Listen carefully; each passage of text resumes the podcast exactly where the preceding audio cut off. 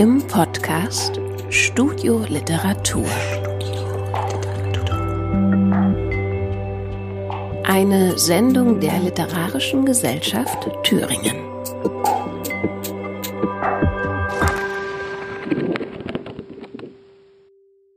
Willkommen zur ersten Ausgabe des Studio Literatur, der neuen Sendung der Literarischen Gesellschaft Thüringen.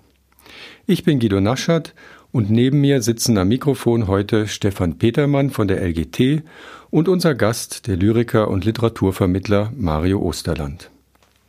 Wir möchten über den tschechischen Schriftsteller und Dramatiker Jaroslav Rudisch und seinen Roman Winterbergs letzte Reise sprechen. Vielleicht ist Ihnen Rudisch gerade im Kino begegnet. Sein Bestseller Nationalstraße wurde hierzulande von der Kritik als Meisterstück über Rechtsradikalismus gefeiert. Die Verfilmung ist im Juni in den Verleih gekommen und jetzt glücklicherweise auch ab und zu anzuschauen. Rudis selbst soll heute auch zu Wort kommen. Das Thüringer Publikum konnte ihn im Februar, noch vor dem Corona-Lockdown im Kunsthaus Erfurt, im Gespräch mit Mario Osterland erleben. Wir werden später einige Ausschnitte daraus hören und das neue Veranstaltungsformat von Mario kennenlernen. Zunächst möchte ich uns aber noch etwas mehr vorstellen. Ich bin seit Januar Projektmanager der Literarischen Gesellschaft und als solcher zusammen mit Stefan Petermann für diese Sendung verantwortlich. Stefan ist ein Autor und Filmemacher aus Weimar, der zurzeit vor allem mit seinem Buch Jenseits der Perlenkette, die kleinsten Dörfer Thüringens, sehr erfolgreich unterwegs ist. Mario Osterland lebt in Erfurt. Radiohörer kennen ihn vielleicht als eine Stimme der Sendung Blaubart und Ginster, die er zusammen mit Ralf Schönfelder schon seit einigen Jahren für den Jena-Sender Radio OKJ produziert. Mario ist Lyriker und Literaturvermittler und der LGT durch die Lesereihe für junge Literatur in guter Nachbarschaft und jetzt auch durch das neue Format Frage für einen Freund verbunden. Mit unserer neuen Sendung möchten wir Ihnen das literarische Leben rund um die LGT, die übrigens im nächsten Jahr ihr 30-jähriges Jubiläum feiert, in seiner ganzen Bandbreite und Vielseitigkeit vorstellen. In Literaturgesprächen, Features, Hörspielen, Buchbesprechungen. Und wir möchten die Sendung auch nach und nach mit neuen Klängen und Konzepten weiterentwickeln. Sie können sie auf unserer Webseite nachhören und auch auf Podcast-Plattformen abonnieren. Die Idee dazu tragen Stefan Petermann und ich schon seit einigen Jahren mit uns herum. Deswegen war es glückliche Fügung, dass wir uns nun auf Initiative des Literaturrats in den literarischen Dienstagabend auf Radio Lotte einschalten können. Auch die Corona-Pandemie hat ihren Anteil daran. Stefan, vielleicht übernimmst du jetzt und äh, erzählst, was es damit auf sich hat. Ja, die äh, Corona-Pandemie war äh, ein bisschen der Beschleuniger für diese Sendung. Das ist eine Zeit, in der sehr viel Stillstand gab, auch so ein Schrumpfen der Welt und zugleich ähm, gab es so einen Überfluss an Informationen, auch so eine Überforderung angesichts der Veränderungen, äh, die ja beinahe täglich eingetreten sind. Ähm, ist auch viel verloren gegangen in dieser Zeit. Ähm, und dieses Verlorengehen, auch dieses Zerstören hat ähm, bei mir, ich kenne das auch von anderen Autoren, aber auch so eine Gegenreaktion ähm, provoziert, also ein, ein Reagieren auf dem Entgegenstemmen, dem etwas entgegensetzen, was da, ähm, was da gerade auch nicht möglich ist. Und ähm, vielleicht möchte ich da jetzt auch dich mache mit ins Gespräch mit hineinnehmen. Ähm, du bist äh, Künstler, hast Autor, hast ein Buch in diesem Jahr veröffentlicht, moderierst und machst auch Veranstaltungen. Wie hast du die letzten Monate erlebt?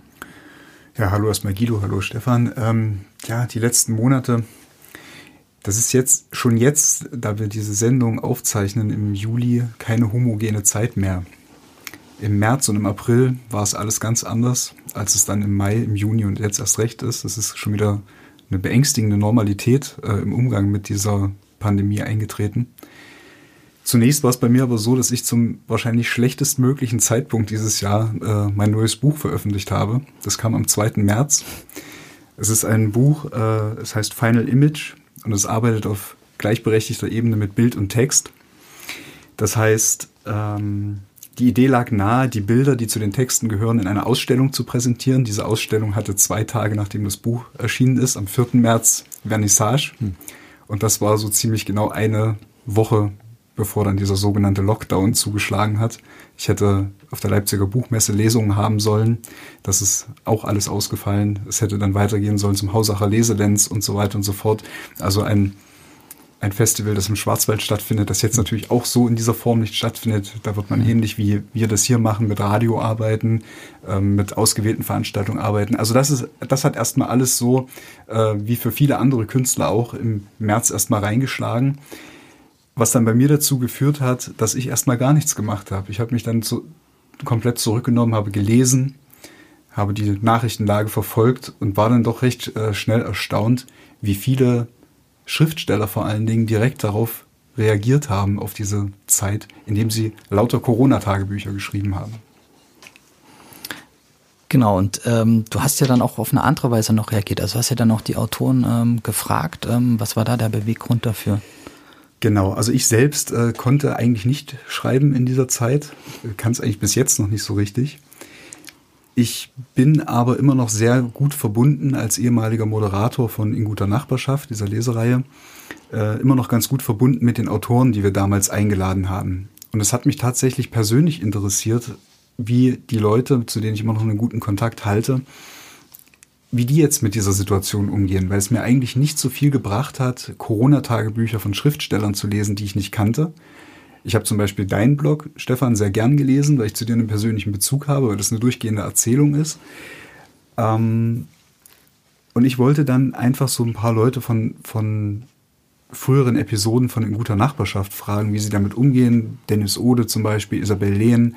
Äh, wir haben ja auch kurz miteinander gesprochen weil ich einfach wissen wollte, wie man sich jetzt, äh, wie sich, wie sich diese Leute, die ich kenne, die schreiben, wie die sich verhalten, um das so ein bisschen mit mir abgleichen zu können, um mhm. mir irgendwie die Sicherheit holen zu können. Es werden jetzt nicht alle super produktiv sein, obwohl wir alle gerade wissen, dass wir äh, in, in sehr, ja, vielleicht sogar geschichtsträchtigen Zeiten oder Monaten mhm. zumindest leben. Das hat mich erstmal überfordert und deswegen brauchte ich erstmal den Abgleich mit anderen Leuten, aber persönlich mhm. und nicht von diesen sehr distanzierten oder sehr weit weggelegenen Corona-Tagebüchern. Ja, und eine ganz konkrete Auswirkung ähm, war ja auch der, der Ausfall der, der geplanten Lesungen für die äh, Lesereihe Frage für einen Freund. Also die erste Lesung konnte noch stattfinden, die fanden ab im Februar statt und die zweite fiel dann schon der Pandemie zu Opfer. Und vielleicht können wir an dieser Stelle, weil das ja auch das Thema der Sendung ist, äh, kannst du kurz erklären, was ist denn Frage für einen Freund? Ja, genau. Also das kam halt noch oben drauf. Äh, Im Februar startete, wie gesagt, diese neue Reihe Frage für einen Freund äh, mit der ersten, mit der ersten Ausgabe im äh, Kunsthaus in Erfurt. Ich hatte mir überlegt, äh, nachdem ich vier Jahre waren es, glaube ich, in guter Nachbarschaft moderiert und veranstaltet habe, ein bisschen in ein anderes Format zu gehen. Es war so, dass ich bei jeder Literaturveranstaltung, die ich gemacht habe, die und oder moderiert habe, immer ein Autorengespräch mit dabei war. Das ist ähm, so ein Bestandteil gewesen, auf den ich persönlich immer sehr Wert gelegt habe. Und es war dann halt immer so ein bisschen die Frage, wo an so einem Abend steckt man dieses Gespräch hin, vor die Lesung, nach der Lesung? Ähm, wie, wie lang wird man reden? Worüber wird man reden? Und als dann die Veranstaltungen vorbei waren, lief es meistens so, dass das Feedback der Leute, die dort waren, darauf hinaus lief, dass sie sagten, das ist ja immer ganz interessant mit der Lesung, aber das Buch, das haben wir dann auch zu Hause. Was wir nicht zu Hause haben, ist das Gesprächsformat. Und das Gespräch hätte ja länger gehen können. Es ist immer schön, den Autor kennenzulernen, was er sagt, was er so für Weltansichten hat. Und dann eben auch die Sache, dass ich irgendwie das Gefühl hatte, dass sich die Idee dieser, dieser klassischen Lesung ein bisschen ausbrennt, wenn man sozusagen einen Saal bespielt, der gut aussehen würde, wenn 50 Leute drin sitzen und dann kommen aber nur 15 was erstmal nicht so schlimm ist, weil diese 15 Leute dann meistens sehr aufmerksam sind und sehr, sehr gut dabei mhm. sind.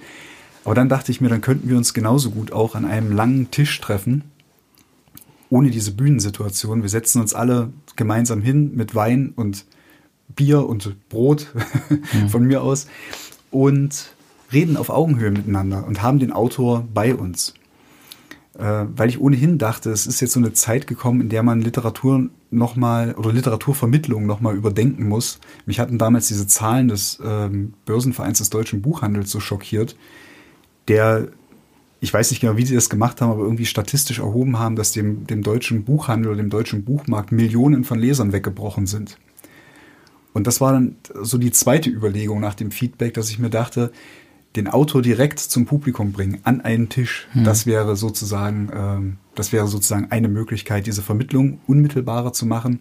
Und der letzte Aspekt noch, das darf nicht unterschlagen werden, nicht umsonst äh, wollte ich mit diesem Format unbedingt ins Kunsthaus nach Erfurt gehen, weil ich dort schon erlebt habe, das ist eine, eine Kunstgalerie, wie dort äh, Artist Talks in einer ähnlichen Weise ähm, veranstaltet werden. Das meistens findet das, glaube ich, bei den Finissagen statt, dass der Künstler anwesend ist und man sich sozusagen bei Wein und Häppchen am Tisch mit dem Künstler austauschen kann. Das ist so dieser Dreiklang gewesen, ähm, der ausschlaggebend war und den ich dann so hoffentlich auch umgesetzt mhm. habe in der ersten Begegnung mit Jaroslav Rudisch. Ist es also eine, eine, gewisse Wohnzimmeratmosphäre, die dir wichtig ist oder so die, eine intime Atmosphäre, in der man dem Autor nochmal auf andere Weise nahe kommt?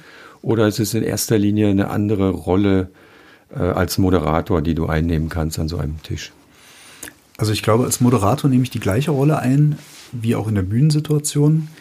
Ähm, für mich war es wichtiger, eigentlich diese, diese Bühnenschranke zu durchbrechen weil man sonst eigentlich immer, also nicht immer, aber oft in diese unangenehme Situation kommt, dass man am Ende eines Autorengesprächs bei einer klassischen Lesung sagt, gibt es jetzt noch Fragen aus dem Publikum? Und dann meldet sich entweder niemand oder schlimmstenfalls steht jemand auf und hat eigentlich keine wirkliche Frage an den Autor, sondern hält so eine Art Impulsreferat über das, was er so oder sie so weiß. Mm, und das wollte ich in erster Linie nicht. Ich wollte in erster mhm. Linie dieser ja, intime ist vielleicht zu viel gesagt, aber die vertraute Atmosphäre schaffen, dass diese Barriere von vornherein gebrochen ist, dass das Publikum mit am Tisch sitzt und sehen kann, ah, da unterhalten sich zwei normale Menschen miteinander, das finde ich interessant, dazu habe ich auch was zu sagen. Und das soll sozusagen auch bestenfalls der Ablauf des Abends sein, dass eben alle, die am Tisch sitzen, miteinander sprechen. Und natürlich spielt das mit dem Autor auch eine Rolle, deswegen auch der Titel der, der, äh, des Formates Frage für einen Freund. Es ist einfach ganz anders, wenn man sich so an einem Tisch bei Wein und, und Häppchen gegenüber sitzt, als wenn man auf einer Bühne sitzt und eigentlich auch immer so im Hinterkopf ein bisschen den Gedanken hat, wir sind gerade in einer Bühnensituation, hier passiert gerade irgendeine Form von Inszenierung, wir sitzen hier oben im Licht, das Publikum unten im Dunkel oder, oder und das, das wollte ich einfach aufgebrochen mhm. haben. Es ist Frage für einen Freund, ist schon ein sehr exklusives äh, Format. Man kann nicht einfach abends mal vorbeikommen, sondern muss sich vorher bei dir per Mail anmelden. Äh, wie viele Leute passen da rein in, ins Kunsthaus? Ja, also ins Kunsthaus an sich würden viele, viele Leute mhm. reinpassen. Das sind äh, sehr großzügige Räume. Ich habe die Veranstaltung so ein wenig auf 15 bis 20 Leute konzipiert oder beschränkt. Ähm, ganz einfach, damit es dann auch nicht zu groß wird und dann wiederum diese Barrieren und Hemmungen mhm. entstehen, mhm. dass man irgendwie vor einer anonymen Menge etwas sagen möchte. Also 15 bis 20 Leute über Frage für einen Freund at gmx.de kann man sich da quasi voranmelden oder kann mir auch mal eine E-Mail schreiben. Ich baue da gerade so einen kleinen Verteiler auf. Also so exklusiv ist es dann nicht, wenn man sich jetzt nicht vorangemeldet hat und vorbeiläuft und da haben wir bestimmt immer noch einen Stuhl frei, dass man, dass man sich eben äh, dazusetzen kann. Aber im Grunde ist das so Pi mal Daumen eben auch die abgeschätzte Menge, die erfahrungsgemäß die äh, interessierte Menge, die dann auch wirklich äh, konzentriert dabei ist. Es ist natürlich auch der Grund, warum gerade dieses Format mit Corona praktisch nicht mehr durchführbar ist und von uns dann ja auch entschieden wurde, das ja als Podcast äh, jetzt auszustrahlen. Ähm, wir sprechen dann gleich noch darüber, wie die Podcasts aussehen und wie man dann im Podcast versuchen kann, diese Intimität und Nähe, die die man sonst äh, live erzeugt, dann auch ins Digitale zu übertragen. Ähm, es gab keinen, es macht keinen Sinn, das jetzt irgendwie anders in, an anderen Orten irgendwie machen zu wollen. Ich oder? fürchte nicht, ich fürchte nicht. Das ist halt leider auch so diesem, diesem unglücklichen Zeitpunkt jetzt geschuldet. Mhm. Es hätte im April eigentlich gleich weitergehen sollen mit Frank Witzel. Nur wie sollen wir das machen an so einem langen Tisch? Dann sitzen wir äh, 1,50 Meter auseinander und haben vielleicht noch diese Masken auf. Da kann man sowieso, da lässt sich schlecht Wein durchtrinken. Und das ist mhm. ja auch, das führt auch die Situation ad absurdum, weil wenn man 15 oder 20 Leute mit Masken am Tisch sitzen hat, dann sieht man sich nicht wirklich. Also man, man, man führt dann kein, man führt dann kein lockeres Gespräch miteinander. Das ist, das geht einfach nicht. Es ginge, aber es ist nicht die Atmosphäre, die ich mir wünsche. Ja, oder wir müssen Geselligkeit mit Maske nochmal ganz neu denken. Ja, und daran ähm, will ich mich eben gerade nicht gewöhnen. Also das ist für hm. mich persönlich gesprochen das Schlimmste an dieser ganzen Pandemie ist das Tragen dieser Masken. Also das, äh, das, das muss so schnell wie möglich aufhören. So sinnvoll es auch ist, aber. Ja, geplant sind oder waren drei Veranstaltungen für Frage für einen Freund in diesem Jahr. Und warum hast du für die erste Veranstaltung Jaroslav Rudisch ausgewählt? Da gibt es verschiedene schöne Gründe dafür. Ähm, die erste Begegnung, die ich mit Jaroslav Rudisch hatte, war Ende 2019 in Jena. Dort haben wir quasi eine klassische Lesung mit ihm in der Villa Rosenthal gemacht. Ich hatte das moderiert. Und es lief eigentlich am Ende so, dass wir so 70, 80 Minuten zusammengesessen hatten. Ich hatte verschiedene böhmische Biere mitgebracht, habe ihn sozusagen gleich zu Beginn gefragt, welches denn das Beste sei. Zwischen Staropramen, Budweiser und Pilsener Urquell hat er ganz klar gesagt, dass Bernhard das beste böhmische Bier ist. Es ist leider in Deutschland schwer zu bekommen. Und so verlief dann dieser Abend recht, äh, ja, recht locker. Wir haben 70, 80 Minuten auf der Bühne zusammen verbracht und am Ende festgestellt, dass wir fast nur miteinander geredet haben und er kaum gelesen hat. Mhm. Da hat sich das schon so ein bisschen äh, angedeutet und, also, und die Leute waren, waren äh, sehr zufrieden damit. Also da war eben auch das Feedback entsprechend, wie ich das schon, wie ich das schon vorhin angedeutet habe. Mm, und das war eigentlich so auch der letzte zum, also zum einen die letzte Versicherung, Frage für einen Freund, wirklich auch durchzuziehen im Jahr 2020. Und Jaroslav als ersten Gast einzuladen, weil wir schlichtweg bei diesem Gespräch, man hat ja, in so einem Abend kann ja nicht endlos gehen, wir haben schlichtweg gar nicht geschafft, über alles zu sprechen, was in diesem Roman mhm. drinne steckte, was ich mir so an Moderationsfragen vorbereitet habe und so weiter und so fort. Und deswegen dachte ich mir, Jaroslav ist eigentlich ein guter erster Gast, um anzuknüpfen mit ihm weiter zu sprechen, weil ich möchte als Moderator auch einen mhm. Mehrwert davon haben. Ich möchte auch mit ein bisschen Mehrwert sozusagen dann wieder nach Hause gehen. Und ähm, er ist auch insofern einfach ein dankbarer erster Gast gewesen, weil er wirklich sehr auskunftsfreudig ist, weil er gerade auch beim Publikum sehr beliebt ist. Wir werden da nachher vielleicht noch den einen oder anderen Ausschnitt hören. Er hat auch eine gewisse Fangemeinde, ganz einfach. Also er ist mhm. jetzt vielleicht äh, kein Autor, der jetzt wie Kehlmann jetzt Millionen Bücher verkauft, aber die Fans, die er hat, die sind wahnsinnig treu und die sind in diesem Kosmos von ihm drin. Er ist ja ein, ein böhmischer Autor, der sehr ähm, auf die Verständigung so in Mitteleuropa setzt. Also er ist, äh, spricht fließend Deutsch, äh, Tschechisch sowieso, er ist da sehr viel im Grenzgebiet unterwegs, ist sehr viel mit der Eisenbahn unterwegs, das ist so ein großes Lebensthema. Mhm. Er geht sehr gerne in Gasthöfe, wo äh, es deftiges Essen gibt, wo Bier ausgeschenkt wird. All das sind solche Voraussetzungen, wo es sozusagen auch sehr schnell menschelt, wenn man da jemanden äh, einlädt und da gibt es von vornherein keine Barrieren mit ihm. Also man muss den ähm, man muss, musste Jaroslav jetzt auch an diesem Abend sozusagen nicht aufknacken, weil es tatsächlich so war. Autor und Moderator sehen sich wieder und wissen ganz genau, wir haben noch was zu besprechen, was vom letzten Mal übrig ist. Und ihr bitte, ihr, ihr, die ihr das Publikum seid, kommt doch einfach dazu und trinkt ein Bier und macht mit. Und das ist Gott ja. sei Dank, ich weiß, du warst ja auch da. Genau. Ich denke, es ist ja. aufgegangen. Also. Ja, die Lesung oder Gespräch begann ja auch, dass ihr Bier getrunken habt. Und dazu gab's äh, Thüringer Bratwurst als Fingerfood. Also es war wirklich eine sehr ja, entspannte genau. Atmosphäre. Ja. Und man ist dann so langsam quasi in die, in die Literatur reingerutscht und, und, und in sein Leben und hat so ein bisschen Revue passieren lassen, was er bisher gemacht hat. Wie er arbeitet. Kannst du ein bisschen was zu ihm sagen? Ähm, was ist er für ein Autor? Was schreibt er für ja. Bücher? Ich gucke nochmal schnell in den Klappentext seines letzten Buches, damit ich ähm, nichts Wichtiges vergesse. Also er ist ähm, geboren und aufgewachsen in der Nähe von, von Liberec, also dem alten Reichenberg, ähm, hat sehr früh schon in der Schule Deutsch gelernt und war sich äh, eigentlich so dieser historischen Bedeutung dieser Landschaft, äh, Böhmen, Nordböhmen, äh, sehr bewusst. Er hat äh, Geschichte und Germanistik unter anderem studiert. Ähm, auch das kommt nicht von ungefähr. Da habe ich ihn auch immer gefragt, so warum er auf Deutsch äh, oder warum er überhaupt so einen Hang zur deutschen Sprache hat und es ist tatsächlich so ein historisches Bewusstsein, das er da pflegt. Also viele, äh, sagt er auch immer wieder, viele deutsche Familiennamen, die es in Böhmen gibt, auch natürlich dieser, dass es ja auch mal ein deutschsprachiges Gebiet mhm. war, spielt er also eine, eine, ganz große Rolle. Und ähm, er ist eigentlich erst so richtig mit Nationalstraße, seinem vorletzten Buch, das äh, hatte so den Durchbruch geschafft beim deutschen Publikum, was ja jetzt auch verfilmt ist. Winterbergs letzte Reise ist jetzt der aktuelle Roman. Und darüber hinaus hat er so eine Vielzahl von Baustellen. Die, äh, er hat eine Graphic Novel veröffentlicht, die heißt Alois Nebel. Das, ist, das sind Geschichten oder eine große Geschichte aus dem Leben eines böhmischen Fahrdienstleiters. Also das spielt da auch schon wieder in diesen Kosmos mit rein. Ist auch als Animationsfilm wiederum verfilmt gewesen. Äh, dann ist er Sänger in einer Band namens der Kafka Band. Das ist im Übrigen auch nicht die erste Band, die irgendwie mit ihm und seinem Werk zusammenhängt, weil er einen großen Freundeskreis an böhmischen Musikern mhm. und wiederum auch Comiczeichnern hat, die also auch so mehrere ähm, Disziplinen in Personalunion sozusagen in sich vereinen. Äh, Musiker aus so, ich bin ja nicht ganz sattelfest, aber das sind Musiker, die glaube ich so auch für den Bereich ähm, Tschechien und die ehemalige Tschechoslowakei echte Kult-Punk-Bands sind. Ja, und das ist Jaroslav Rudisch. Also das allein macht ihn schon, macht ihn mhm. schon interessant, dass er diese Fülle hat vom, vom Eisenbahnroman bis zum Punkrock sozusagen. Vielleicht ist es eine gute Stelle, um äh, die Musik reinzuhören in, die, in seine Band, die Kafka-Band. Was, was spielt er da oder singt er da?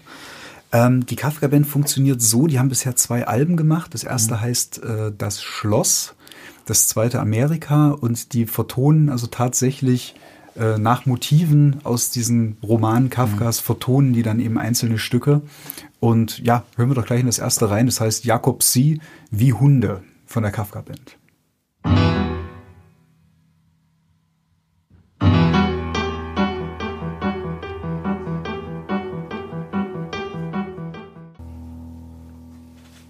Das war die Kafka-Band mit Jakob Sie wie Hunde. Mario, du hast eben erzählt, was für ein grandioser ähm, Plauderer der Rudisch auch ist und wie einfach es ist, ihn zu moderieren, ja. weil man er weil er auch, auch einfach sehr auskunftsfreudig ist. Genau, er hat aber auch wirklich viel zu erzählen. Wenn, weißt du, wenn du ständig mit der Eisenbahn unterwegs bist, auf so historischen Spuren, da sammelt sich viel, hm. viel an. Ja. Sammelt sich viel an. Er lauscht auch sehr gerne äh, auf, auf Reisen äh, Gespräche ab und zeichnet das auf und macht dann daraus äh, ähm, kleinere Geschichten oder gleich ganze Romane.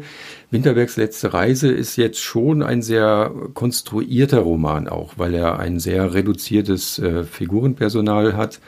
Ähm, erzähl mal ein bisschen über diesen Text. Ja, das ist ähm, wirklich erstaunlich, wie man mit zwei Figuren einen über 500-seitigen Roman füllen kann, ohne dass es langweilig wird. Ähm, Winterbergs letzte Reise erzählt wie der Titel schon sagt, von Wenzel Winterberg, einem 99-jährigen Sudetendeutschen, vertriebenen Sudetendeutschen, der im Grunde nach mehreren Schlaganfällen im Sterben liegt. Und die Tochter dieses Wenzel Winterbergs engagiert einen böhmischen Sterbebegleiter namens Jan Kraus. Also Wenzelberg lebt in Berlin und dieser Jan Kraus arbeitet in Deutschland. Und Jan Kraus fährt also zu diesem Winterberg und sieht ihn da quasi auf dem Sterbebett liegen und denkt sich, das wird eine kurze Überfahrt. So nennt er das, wenn er die, hm. die Leute quasi vom Leben zum Tod begleitet. Er nennt das Überfahrt. Und er sagt, mit Wenzel Winterberg wird er nicht viel Zeit verbringen müssen oder dürfen, je nachdem. Und er erzählt an diesem Krankenbett dem, dem Winterberg, dass er, der Jan Kraus, aus Winterberg stammt, aus einem Ort namens Winterberg oder Wimperk auf Tschechisch. Und da ist das so, das ist fast eigentlich so ein Kafka-Moment wiederum. Äh, dann schmeißt er fast die Bettdecke äh, zurück und ist ähm, ja wie, wie in einer Wunder, in einer Art von Wunder ist er genesen oder zumindest ähm, kehren die Lebensgeister in ihn zurück und er überredet diesen Jan Kraus dazu, auch mit ihm auf eine letzte Reise zu gehen. Eben auf diese, diese besagte letzte Reise aus dem Titel. Und das ist im Grunde eine Hochzeitsreise, denn Wenzel Winterberg merkt, mhm. dass er eigentlich noch eine unerledigte Sache in seiner Biografie aufzuarbeiten hat, nämlich eine Hochzeitsreise, zu der es seinerzeit nicht gekommen ist. Aber da will ich dann weiter nicht zu viel verraten. Das hat natürlich eine historische Verstrickung. Und dann geht äh, das Ganze eigentlich los von Berlin bis Zagreb beziehungsweise Sarajevo ist man dann äh, mit diesen beiden unterwegs. Das ist die, der eine Aspekt. Mhm. Und dann kommt ein ganz wichtiges Gimmick sozusagen. Also, es soll nicht abwertend klingen, äh, das Wort, aber es kommt ein ganz wichtiger Gimmick zum Tragen. Denn dieser Wenzel Winterberg ist mit dem B-Decker von 1913 unterwegs auf dieser, auf dieser Eisenbahnreise. Und das ist der letzte B-Decker, der herausgekommen ist 1930 für Österreich-Ungarn. Also kurz bevor die KUK-Monarchie dann quasi zusammengefallen ist. Und er ist auf dieser historischen aus dieser historischen Reise sozusagen, auf dieser Route ist er unterwegs, erzählt von Bierpreisen aus Wien von eben 1913 mhm. und dieser Sachen, spürt alten Orten, alten äh, Hotels nach so. Und das greift sehr ineinander eigentlich mit dem, was Jaroslav Rudisch selber auch macht. Er ist auch sehr, sehr oft und sehr gern mit historischen Bädecker-Ausgaben mit dem Zug in Europa unterwegs. Ja, das Buch hat auch eine Karte, also man könnte äh, theoretisch also auch äh, diese Strecken ja. nachfahren. Ja.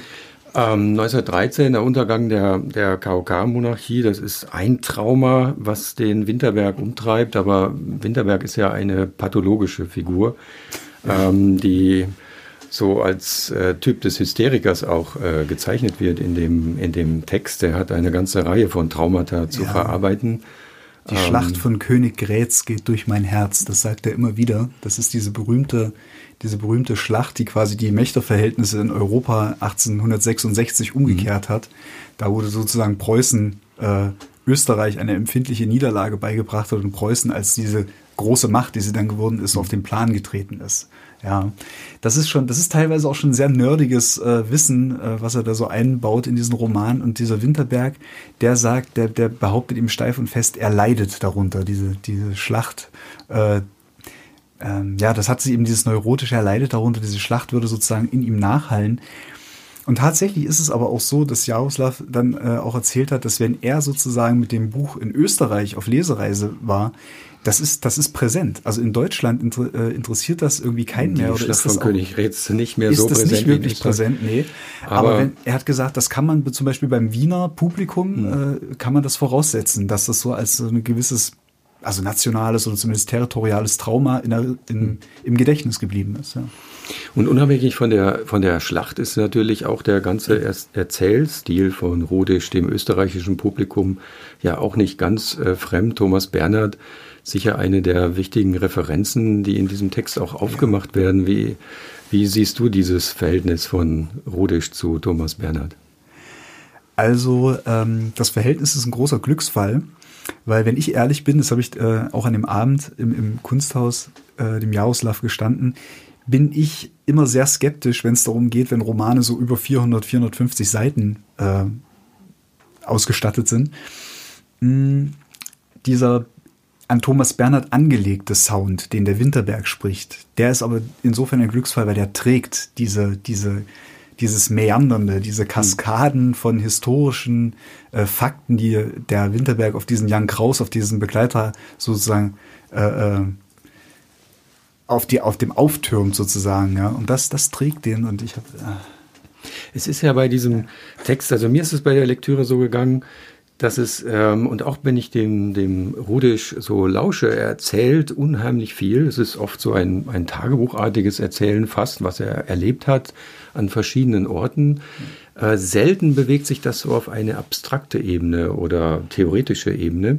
Man kann nicht sagen, dass er das vermeidet, ähm, aber es ist nicht so, dass er es sucht. Wenn man dann den Text genauer liest, dann merkt man allerdings, dass es die schon gibt. Die ist bloß sehr versteckt. Also es gibt einen, einen, ähm, einen Passus, wo klar wird, dass der Bezug dieses Wintermärks zur Geschichte eben ein hysterischer ist und mhm. dass im Grunde Historie als Hysterie hier verhandelt äh, wird. Und wenn man ähm, das ähm, ernst nimmt und mal etwas weiterdenkt und dann versucht sozusagen auf die Gesamtkonstruktion dieses äh, Textes zu, zu, ähm, durch hin zu durchdenken, dann wird natürlich auch klar, dass dieser dieser hysterische Winterberg in seiner Figur auch mit dieser Fokussierung auf diese nationalistischen äh, Schlachten äh, und diese nationalen Traumata eigentlich auch äh, ähnlich wie Nationalstraße ein, eine Paradeauseinandersetzung ist mit äh, nationalistischer Hysterie, äh, wenn sie sich denn in die Geschichte wendet. Ja, das ist halt so, eine, so ein großes Thema, dass diese Schlachten, glaube ich, das Trauma dieses, in diesem sudetendeutschen Mann hinterlassen hat, weil für den wahrscheinlich diese KOK-Monarchie äh, schon so ein, so ein Idealzustand war. Also, mal, also man könnte das vielleicht so ein bisschen verklärt als eine frühere Idee von Europa bezeichnen. Wie, wie arbeitet der Autor Jaroslav Rudisch dann mit diesem Thema? Also ähm, gerade wenn diese Themen ähm, zum, zum Ausdruck kommen, äh, merkst du da Nostalgie, merkst du vielleicht auch eine gewisse Verklärung oder wird das gebrochen? Nee, darüber haben wir auch ähm, ganz direkt miteinander gesprochen. Bei mir nämlich immer, äh, du hattest Thomas Bernhard angesprochen, Kafka hatte ich auch schon angesprochen, mir fiel immer so Stefan Zweig ein, als ich äh, diesen Roman gelesen habe. Und dem wird ja schon vorgeworfen, dem Stefan Zweig, dass er so ein KUK-Nostalgiker war im Prinzip. Da habe ich Jaroslav natürlich auch dran äh, darauf äh, angesprochen und vielleicht lassen wir Jaroslav dazu vielleicht kurz selbst zu Wort kommen. Ja, sehr gerne. Komme aus einem Kulturraum oder Kulturgebiet, das multikulturell war, mehrsprachig war. Ähm, ich bin kein Nostalgiker, ja, das überhaupt nicht. Aber es ist schon unglaublich spannend, spannend, wenn man sich die Karte anschaut von Österreich, Ungarn, wie groß eigentlich das alles war. Meine beiden Urgroßväter oder Großeltern, Urgroßeltern waren noch böhmische Österreicher. Äh, die beiden Urgroßväter waren für, im Krieg für dieses Land in Italien, also an der äh, hier, wo da, da eben, eben ähm, wo, wo, ich jetzt unterwegs auch war, hier an Isonzo und, äh, äh und, und Piava. Und äh, die hätten nie gedacht, äh, dass das 1918 alles nicht mehr existiert. Mhm. Dass es kleine Staaten, homogene Staaten in der Tat entstehen, wie die Tschechoslowakei, äh, Ungarn, Polen wird neu gegründet, äh, Jugoslawien entsteht. Also wenn Sie mit dem Buch oder mit dem Bedecker verreisen, oder, äh, dann sehen Sie oft, dass die Grenzen ein, ähnlich nicht existieren. Also die Bahnhöfe sind ähnlich, die Städte sind ähnlich. Ja. Wenn Sie in Triest durch Triest laufen, haben Sie das Gefühl, Sie sind in Prag oder Budapest oder Wien. Äh, und äh, so, wenn Sie in Ljubljana in Leibach sind, wo ich jetzt auch wieder war, eine der schönsten mitteleuropäischen Städte überhaupt, nur 52.000 Einwohner, aber Prag im Kleinen, ja, äh, wirklich so ein, ein, ein, wie ein Stadtviertel von Prag, also auch ein Fluss, auch mehrere Brücken, auch eine Burg mitten in der Stadt, äh, alles viel kleiner und alles, alles so äh, mir sehr vertraut. Also wenn ich da irgendwo verreise, ich fühle mich überall vertraut. Ja, also ich denke, das ist äh, klar geworden, dass er nicht in dem Sinne KUK-Nostalgiker ist, sondern er hat, äh, glaube ich, auch ein historisches Interesse an diesem Gebiet äh, aus der Sicht des Eisenbahnfans. Das darf man nicht so ganz unterschlagen, weil ähm, das war halt mal ein riesiges Gebiet, wo man vom hin polnischen Hinterland, also grob gesprochen, oder vom böhmischen Hinterland so bis ins kroatische, bis an die kroatische Küste fahren konnte. Und das ist halt irgendwie äh, nicht mehr da und irgendwie aber doch da. Also er hat es gesagt, die Bahnhöfe sehen gleich aus, aber das ist heute nicht mehr so einfach, irgendwie mit der Bahn durchzufahren, sondern man muss sehr kleinteilig mit allen möglichen Regionalbahnen unterwegs sein. Teilweise gibt es dann gar keine Verbindung mehr, die es früher mal gab. Und das sind so die Dinge, denen er so, also jetzt auch außerhalb dieses Winterberg-Kosmos, ja auch sehr oft ähm, nachspürt. Und es war auch tatsächlich an dem Abend in Erfurt so, er kam gerade äh, einen Tag oder zwei Tage vorher von einer größeren Eisenbahnrecherchereise aus Triest zurück. Und damit, äh, mit diesen Anekdoten von dieser Reise kam er an diesem Abend auch an und hat direkt diesen Kosmos schon geöffnet für sein, für sein Interesse und dieses Buch. Und da könnten wir vielleicht auch noch mal kurz reinhören. Ich war sogar jetzt in Triest auch, ich habe eine lange Bahnreise hinter mir. Gestern kam ich äh, nach 14,5 Stunden im Zug von äh, Triest, Zentrale über Verona, Brenner, äh, nach, nach, äh, nach Berlin, äh, wo ich hauptsächlich wohne. Und da habe ich auch eine tschechische Kneipe äh, gesehen, also zum König von Böhmen. Da muss man sich vorstellen, in Triest. Aber sich der Kreis, weil Triest also der, Hafen, der, der Hafen der Monarchie. Da sind wir schon bei diesem Buch in der Tat. Ja, also in der Tat ist das so eine Reise durch die ehemalige österreichische Doppelmonarchie, österreichisch-ungarische Monarchie. Und äh, Triest war damals unser Haupthafen, der wichtigste, der Kaffeehafen der Monarchie und der äh, wichtigste Handelshafen äh, der Monarchie. Und so äh, traditionell, wenn man da essen geht, äh, ist man überrascht, dass es keine so Pasta oder Pizza oder sowas gibt, was man so klischeehaft erwartet. Aber es gibt so, mh, hm, wir kennen das aus Böhmen und Österreich, äh, es gibt, äh, auf Deutsch gibt es halt, den Ovar heißt das auf Tschechisch, auf Deutsch Wellenfleisch oder, oder auf Österreichisch Grillfleisch und dazu Sauerkraut und Bier.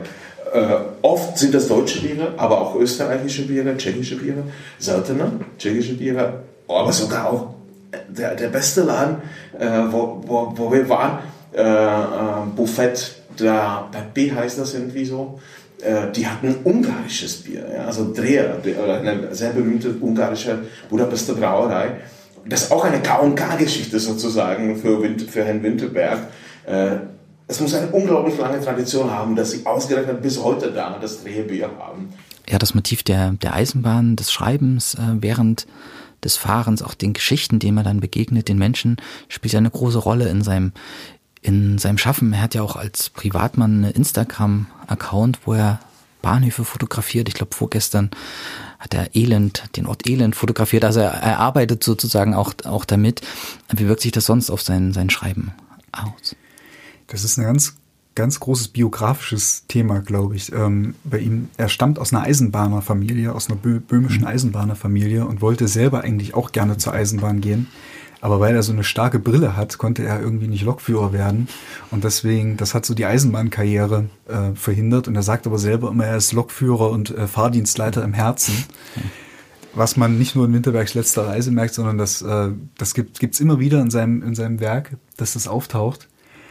Und man darf wirklich nicht unterschätzen, dass er tatsächlich zu so einer Art Kultautor für diese Eisenbahn Fangemeinde auch geworden ist. Er hat eine vierseitige Rezension zum Beispiel in der Zeitschrift Modelleisenbahner bekommen. Ähm, es gibt Leute, die nach Winterbergs letzter Reise, also Leser, die auf ihn zugekommen sind und gesagt haben, der Roman ist super, so wie er ist, aber das nächste Mal beschreiben Sie doch bitte die Eisenbahn und die Loks und das alles noch viel genauer und, und solche Dinge. Das macht er jetzt auch. Ne? Das heißt, das neue aktuelle Buchprojekt, an dem er jetzt sitzt, ist genau. so etwas. Ja, er schreibt gerade aus dieser berühmten Reihe Gebrauchsanweisungen für, was im Pieper Verlag kommt, schreibt er jetzt die Gebrauchsanweisung fürs Eisenbahnfahren. Dafür nämlich auch diese Sachen, äh, mhm. äh, diese Reisen, für die er gerade unterwegs ist, was man bei Instagram eben äh, nachvollziehen kann. Ganz genau. Und dann begegnet er eben immer auch immer wieder eben auch Leuten, die zu Figuren werden oder deren Geschichten er aufschreiben möchte, die er erzählenswert findet. Und dann habe ich ihn gefragt, ob es vielleicht auch manchmal so vorkommt, dass er auf diesen Reisen eben seine Figuren findet oder ob sie ihm dann im Nachhinein begegnen. Es ist hier so, ich muss jetzt eigentlich fragen, die Eisenbahn ist ja nun ein literarisches Motiv. Ähm, siehst du etwas in der Art, wie er mit der Eisenbahn als literarisches Motiv umgeht, da eine, einen besonderen Punkt bei ihm? So ganz genau kann ich das nicht benennen, aber ich glaube, es geht sehr viel um die Art der, der Anschauung einfach, also wie man so in die Welt schaut. Mhm. Man ist langsamer unterwegs. Ähm, er meidet ja auch, äh, ähnlich wie Winterberg, wo es geht, den ICE und den IC, sondern ist lieber mit Regionalbahnen und kleineren Bahnen unterwegs. Ähm, das hat schon, also ich glaube, tief in seinem Innern ist er schon auch ein recht gemütlicher Mensch und mhm. mag das halt auch schon und hat auch so ein, ist er in gewisser Weise, glaube ich, auch ein Eisenbahn-Nostalgiker. Äh, Jaroslav, wenn du das hörst, sei mir nicht böse. Aber das ist schon, schon so eine Sache, ähm, das ist, das hat, glaube ich, was damit zu erzählen, äh, mit, mit zu tun, auch in welcher Zeit man erzählen will, also auch in welcher Geschwindigkeit man erzählen will. Wenn man das nochmal auf den ähm, Roman bezieht, diese Reise von, von Winterberg, hat die ein Ziel? Das ist ohne zu viel zu jetzt verraten. Muss man, jetzt muss man überlegen, wo man den Spoiler-Alert mhm. äh, setzt. Äh, die Reise hat ein Ziel, ja, aber sie kommt vielleicht nicht ganz an das Ziel, was sich die beiden vorgenommen haben. Vielleicht okay, kann man das so. Den Rest müssen. Ja, Aber es ist auf jeden Fall, das, das möchte ich noch sagen, äh, ich finde es bemerkenswert für einen Autor, der nicht äh, in seiner Muttersprache schreibt, dass er äh, in diesem Roman ein Wort verwendet, das, glaube ich, für Menschen aus dem slawischen Sprachraum sehr schwer auszusprechen ist und das wahrscheinlich das negativste Wort oder eines der negativsten Wörter der deutschen Sprache ist, weil es hässlich klingt und etwas beschreibt, was wirklich kein Mensch mag. Und das ist das Wort Schienenersatzverkehr. Schienenersatzverkehr, ja. ja, Schienenersatzverkehr vereitelt manche Reisen und eröffnet dagegen andere auf ganz andere Weise, unergeahnte Weise. Aber du erwähnst ja schon den Begriff Sprache. Das ist ja ganz zentral. Das ist sein erstes Buch, was er auf Deutsch geschrieben hat. Äh, was macht das mit dem Buch? Äh, wie kommt es dazu? Äh, es ist nicht ganz das erste, was er auf Deutsch äh, geschrieben hat. Es gibt so einen kleinen Band Besuch von Herrn Horvath in der Edition Tannhäuser. Das ist eine kleine Independent-Presse äh, aus Österreich. Da hat er schon mal so Kurzform auf Deutsch äh, probiert. Jetzt natürlich Winterbergs letzte Reise, 500 Seiten auf Deutsch. Äh, dazu habe ich natürlich auch äh, gefragt und hören wir vielleicht den Autor erstmal selbst. Gerne.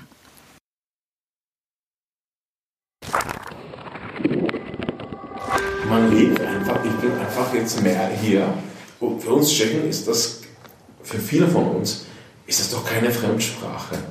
Ja, weil wir lebten ja so viele, so viele Jahre einfach miteinander, leider dann auch gegeneinander. Ja. Mhm. Äh, aber nebeneinander, miteinander, dann gegeneinander. Aber die Sprache war immer da, die beiden Sprachen waren immer da, die haben sich einfach vermischt, vermischt. Und Tschechisch hat so wahnsinnig sehr starke deutsche Einflüsse hm. in der tschechischen Sprache. Und ich dachte immer, als Historiker oder wenn sich, du dich für die Geschichte interessierst, musst du sowieso die andere Sprache, die zweite Sprache des Landes sprechen. Und ich finde es einfach wichtig, ich finde, es, ist, es klingt so pathetisch, aber ich finde, nur wenn du die beiden Sprachen sprichst und sich für beides interessierst, ja, nicht nur für die tschechische Literatur, äh, also die auf Tschechisch entstanden ist, aber auch für die deutschsprachige Literatur ausbilden, ja, dann, äh, oder für die, äh, für die Kunst oder für die Menschen, die da mit uns gelebt haben, auch für die vielen Juden, die da natürlich umgebracht worden sind und so.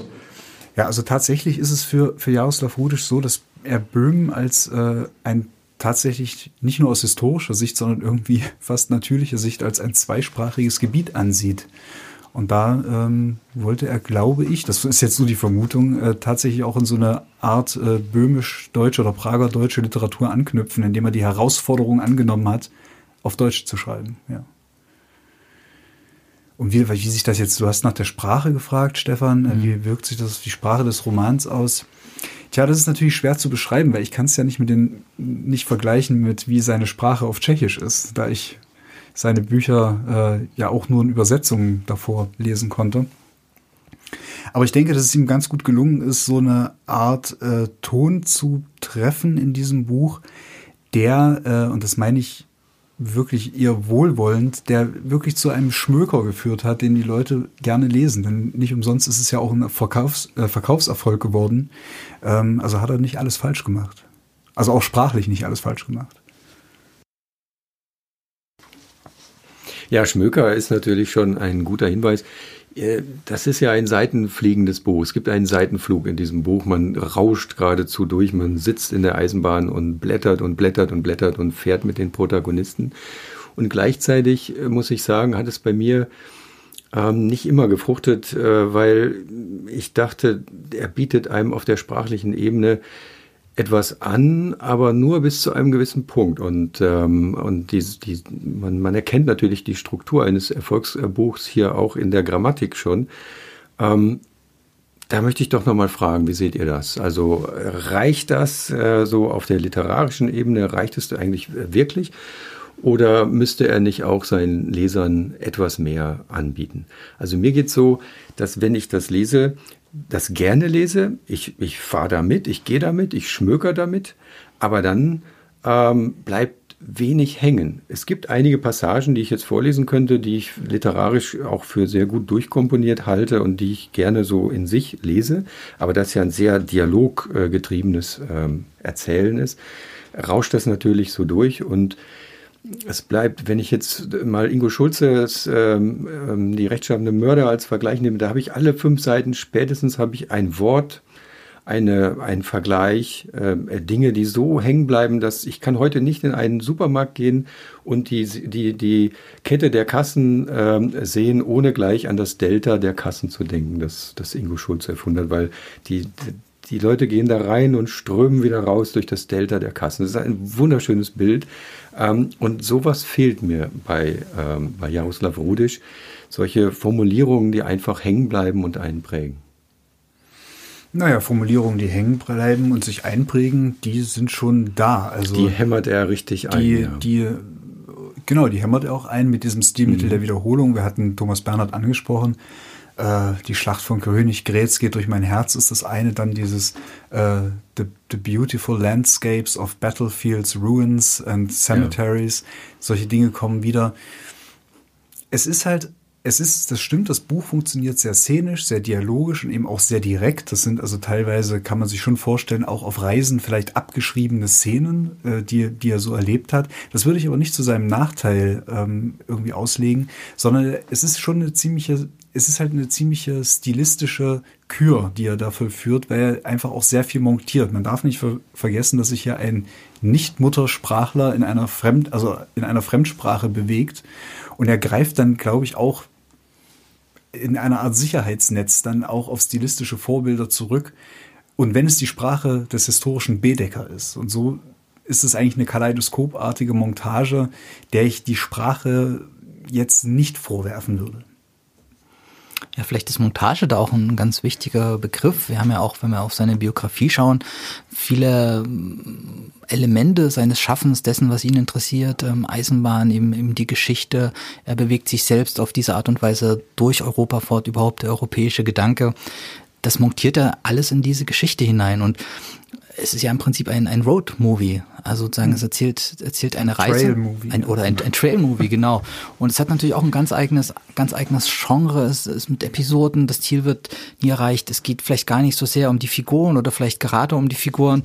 Und äh, ich glaube, in Form dieser, dieser Montage äh, in Form dieser Montage kommt man den Figuren eigentlich wesentlich näher, als wenn jetzt lange reflexive Passagen eingebaut werden, die es im Übrigen auch gibt. Hm. Äh, wie zum Beispiel gerade in dem Moment, wo einem dieser Winterberg wirklich lästig wird, wo er einem richtig auf den Keks geht mit seinen Hm. ewigen historischen Referaten, die er da hält, will der Jan Kraus ihn ja Hm. eigentlich am liebsten auch äh, aussetzen. Also es kommt ja eigentlich schon fast dazu, dass dieser Jan Kraus, der, der Sterbebegleiter, der zum Reisebegleiter wird, der will tatsächlich einen 99-jährigen Mann irgendwo im Museum sitzen lassen und ihm sich selbst überlassen.